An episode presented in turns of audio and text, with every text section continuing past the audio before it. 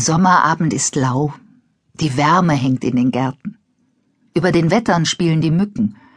Das ist der Nachteil, wenn man so nah am Wasser wohnt, sagt Mutti. Ach was, sagt Vati, die paar Mücken. Würdest du deswegen lieber in der Stadt wohnen wollen, in den großen Kästen da? Waldemar spielt auf dem Schifferklavier. Er kennt die ganzen alten Hans Albers Lieder. Nicht solche moderne Negermusik, sagt Waldemar.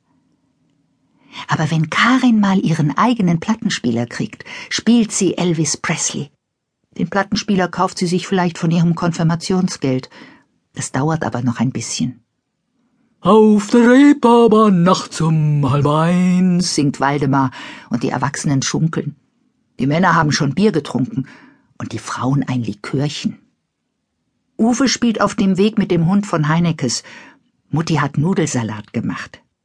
Müsst ihr zwei nicht langsam mal ins Bett? fragt Lotti. Jetzt spielt Waldemar die Zuckerpuppe aus der Bauchtanztruppe. Das ist schon besser.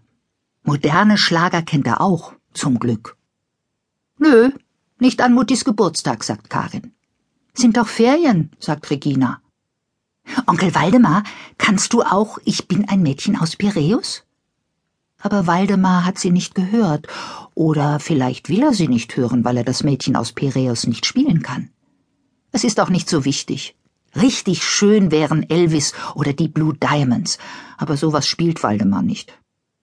Und was hast du deiner Süßen geschenkt? fragte Heinecke Fati.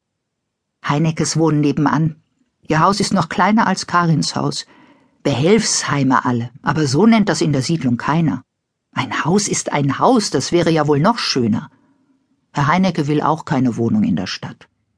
Dazu reicht bei denen das Geld doch nie und nimmer, sagt Mutti wo die das Auto haben. Und ihren Otto müssen sie auch immer noch durchfüttern, den tauge nichts. Mutti schwenkt einen Schal, Kunstseide. Und das andere Geschenk verrate ich nicht.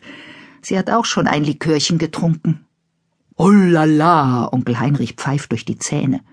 Jetzt hast du uns aber neugierig gemacht, sagt Reginas Mutter. Karin schämt sich ein bisschen. Ach Gott, nur ein Nachthemd. Mutti wird rot und die Männer lachen und drohen mit dem Finger. Na, du bist mir vielleicht ein schwere Nöte, Alfred, ruft Herr Heinecke. Dürfen wir mal sehen? Aber am Modell.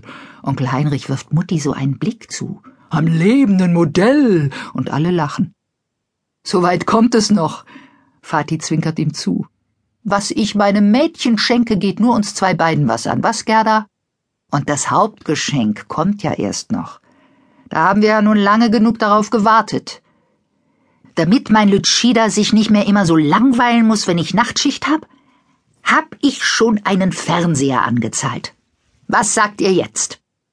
Vornehm jät de Welt zu ihr Runde, sagt Oma Domischkat beeindruckt. Ihr könnt natürlich auch alle gern gucken kommen, sagt Vati.